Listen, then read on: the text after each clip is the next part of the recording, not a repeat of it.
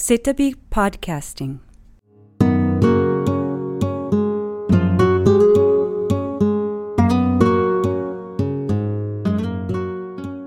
皆さんこんにちは。今回のセタビポッドキャスティングは、開催中の展覧会、松本るきコレクション、ユートピアを求めて、ポスターに見るロシアアバンギャルドとソビエトモダニズム展の展覧会ポスターやチラシなどの印刷物のデザインを手掛けていただいた、グラフィックデザイナーの栗原浩二さんにお越しいただきました。デザイナーの視点から、ロシアアバンギャルドのデザイナーたちが作り出した映画や政治のポスターを中心としたグラフィックデザインの魅力についてお話を伺います。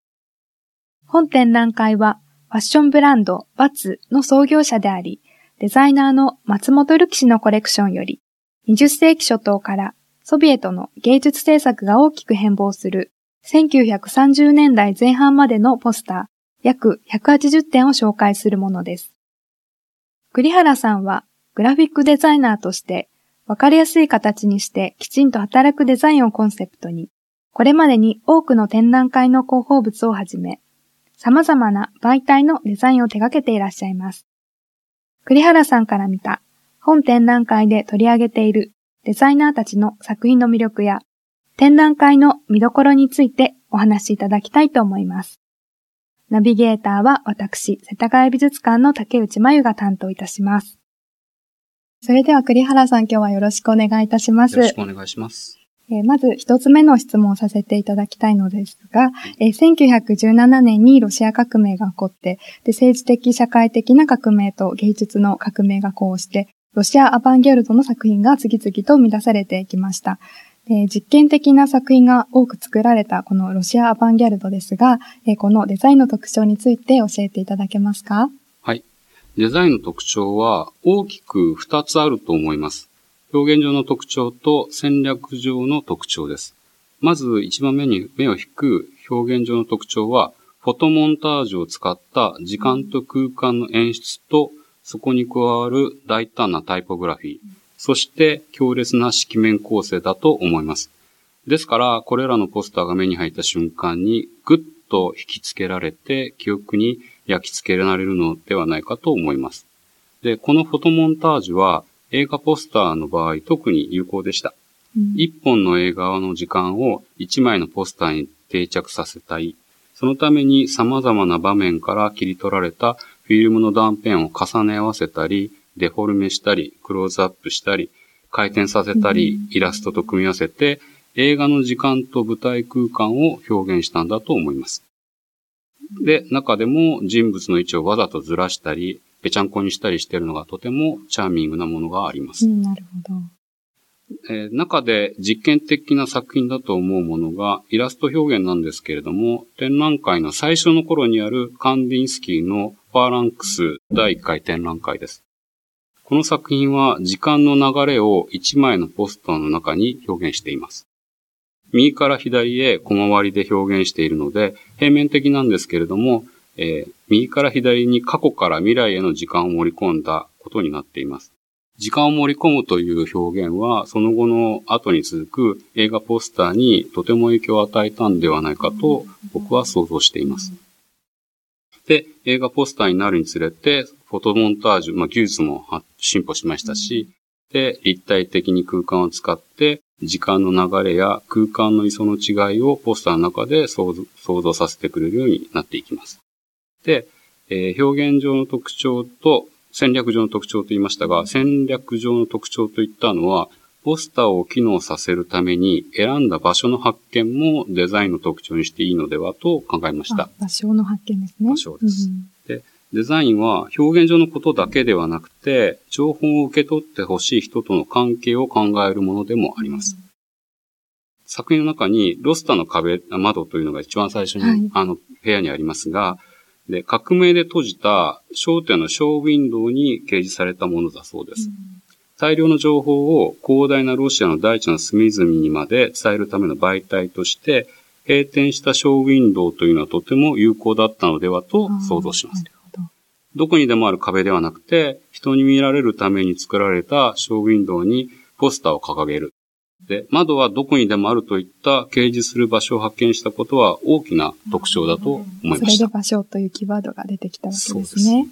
なので、あの、見た目だけの表現ではなくて、その媒体を開発するという、それも一つのデザインだと思うので。そうですね、面白いですよね。はい、とても面白く思いました。うん、はい、ありがとうございます。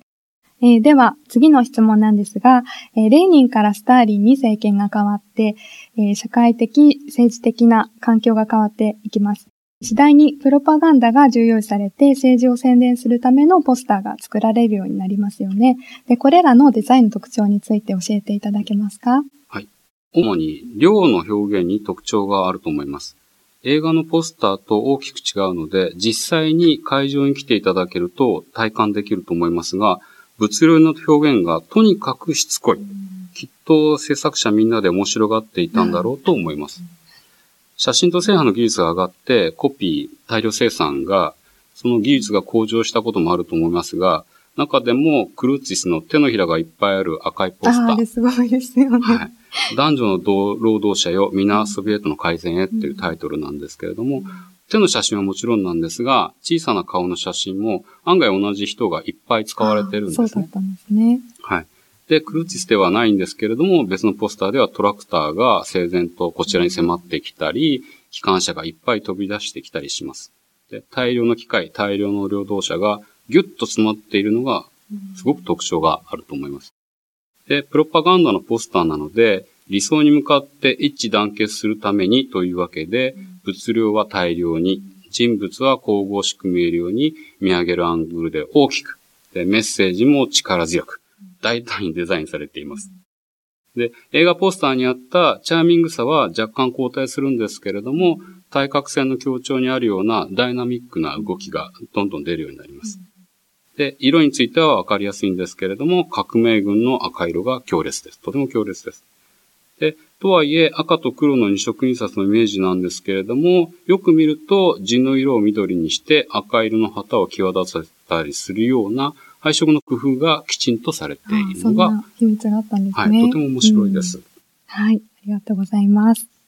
えー、現代のグラフィックデザインに当てはめて考えてみると、えー、当時のロシアのデザインからは、えー、どのようなことをお感じになられましたか？はい。なんといっても、暴力的な力強さがとても魅力があると思います。形が強い、色が強い、人物の目が強い、何もかも強い。で強いのですが、その中に絵本のような楽しさがある。でそれがさらに魅力的にしているのではと思います。絵本のような楽しさっていうのは、文字が読めなくても想像して楽しめる。絵だけでもわかる面白さだと思います。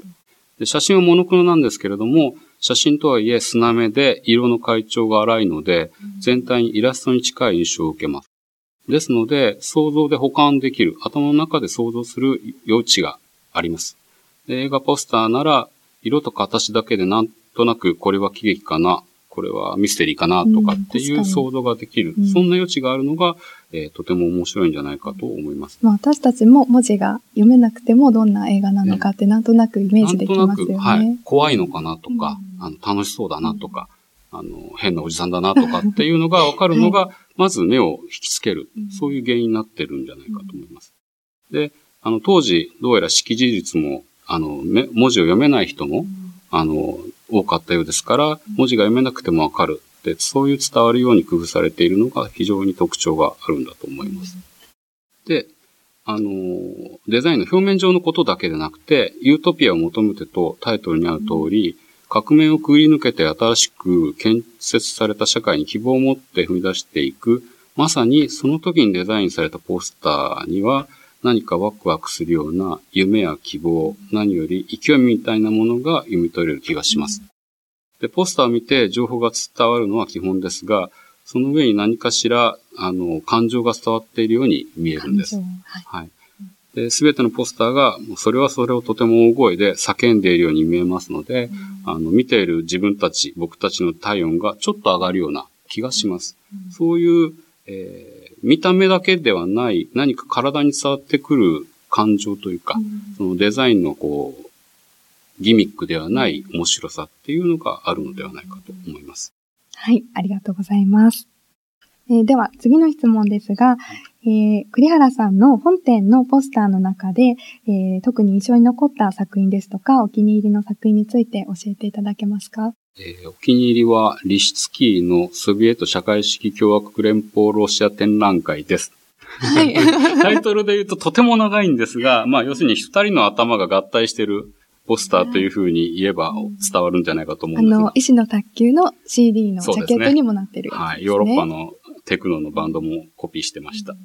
そう。あれを最初に見たとき、自分が特に衝撃で、とても魔術的だと思いました。うん、魔術的。二人の頭が合体しているというのが全く理解できなくてう、ん。しかも額に USSR と刻印されているので、何か見ちゃいけないものを見たというか、しちゃいけないことなんじゃないかと、なんだか、こう、デザイナー心にざわざわしたあ、ことを 覚えています。で、今回機会をいただいて、自分なりにこの作品を分析したのですが、なぜ合体しているのか、強烈な割に妙に何か世界観が安定している感じがするのはなぜなのか、それが分かって面白かったです。あ、どんなところですか？はい。おそらくですけれども、合体している理由は、男子も女子も心は一つという、いわゆる共同体元元素というか、んそういうことで、で、安定して見えるのは、実は水平線がちゃんと一本通ってるんあ。確かに。はい。そのい水平線と一点に向かって放射線の構図になってるっていうのが、大胆そうに見えて、かなり神経質なデザインで仕上がってるんだなというのを発見したのが、今回ちょっと面白かったです。はい、すごい興味深い視点をどうもありがとうございます。本店のポスターやチラシなど広報物をデザインされた時の、えーポイントを教えていただけますか？まず、できる限り安く大量に、しかもなるべく早くチラシを用意したいという連絡がありました。まず最初に。で、制約があった方が案外面白くなるもので、だったら二色印刷にしてはと最初の段階で提案しました。で、用紙までもクラフト紙にしてしまいましょうかというのは、学芸員の野田さんとの打ち合わせで決まったことで、まさかここまで振り切ったことになるとは思いませんでした。結果、ポスターもクラフト紙でまとめられましたので、印刷紙は若干抑えつつ、他とはちょっと違うものになったのではと思います。